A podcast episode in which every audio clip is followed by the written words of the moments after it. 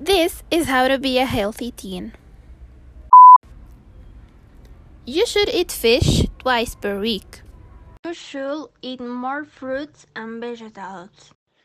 You should eat vegetables and fruits. Number 3. We should have healthy. You should implement a portion of each food from the plate of good eating into your diet. You shouldn't eat junk food. You shouldn't be stressed all day. Relax. It's going to be alright. You should neglect your breaks. You should read books. Number 2. I should read more so that meaning healthy and better retention.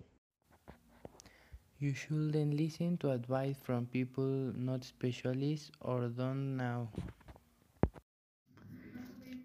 You shouldn't stress over your problems.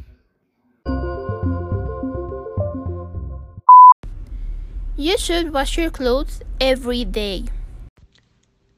You should establish hygiene habits. You should bath all days. Number 4. I should bathe daily to be clean.